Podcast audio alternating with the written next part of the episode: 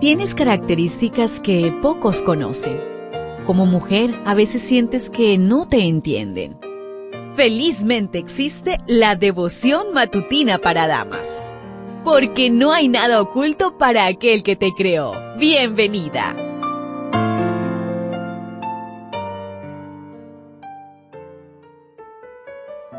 Nuevo día el Señor nos regala y qué bendición es saber que tú me estás acompañando. Gracias a todas aquellas personas que participaron el día de ayer dejando sus comentarios en nuestro canal TR Ministries. Y recuerda que si tú no te has suscrito a nuestro canal, te invito a que lo hagas. Hoy la meditación trae por título Consultando a los muertos. Primera de Samuel 28:13. No tengas miedo le dijo el rey. ¿Qué es lo que ves? Veo a un dios subiendo de la tierra, dijo ella. Saúl en su angustia consultó a una hechicera, las mismas que había eliminado de la región, pero no de su corazón. Conocer lo que es correcto y condenarlo no reemplaza hacer lo correcto.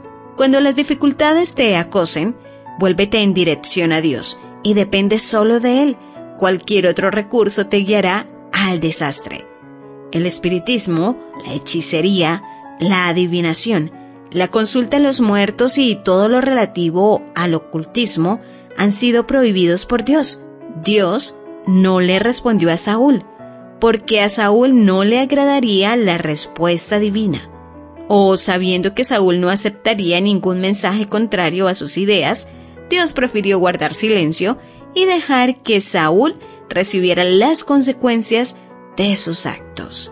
Si Saúl hubiese tenido una aptitud humilde, Dios habría convertido sus faltas en peldaños para el éxito. Pero en su rebeldía, consultó a una medium espiritista para hablar con Samuel, quien había muerto años atrás. Samuel, su mentor y guía, en vida había hecho varias predicciones a Saúl que le produjeron mucho gozo al inicio de su reinado. Pero cuando el poder y el despotismo embargaron al rey, su respeto por el consejo divino disminuyó paulativamente. Enloquecido por el silencio celestial, buscó a toda costa una respuesta favorable. Los practicantes del ocultismo tienen a Satanás como fuente de información y Dios no les revela su voluntad. Dios tiene sus propios canales de información. La Biblia, su Hijo Cristo Jesús y su Santo Espíritu. Algunos sostienen que Saúl habló con Samuel, pues éste le reveló lo que acontecería. Si Samuel, ya muerto, hubiese hablado a Saúl, habría sido de parte de Dios y la Biblia aclara en Primera de Crónicas 10 versículos 13 y 14. Así murió Saúl por su rebelión con que prevaricó contra Jehová, contra la palabra de Jehová, la cual no guardó, y porque consultó a una divina y no consultó a Jehová.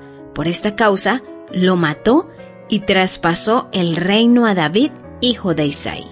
¿Por qué moriría si consultaba a Dios? Patriarcas y Profetas en la página 655 dice, cuán oscuro es el sendero que elige para sus pies el que insistió en hacer su propia voluntad y resistió a la santa influencia del Espíritu de Dios. Cuán terrible es la servidumbre del que se entrega al dominio del peor de los tiranos, a saber, él mismo. ¿Lo ves? ¿Te das cuenta? Tu creador tiene el manual perfecto de tu estructura femenina la devoción matutina para damas vuelve mañana. Gracias a Canaan Seventh Day Adventist Church and DR Ministries.